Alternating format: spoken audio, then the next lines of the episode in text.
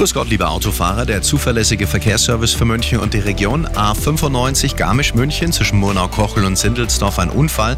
Bitte eine Rettungsgasse bilden. Die A92 München-Deggendorf zwischen Unterschleißheim und Freising-Süd Stau nach einem Unfall.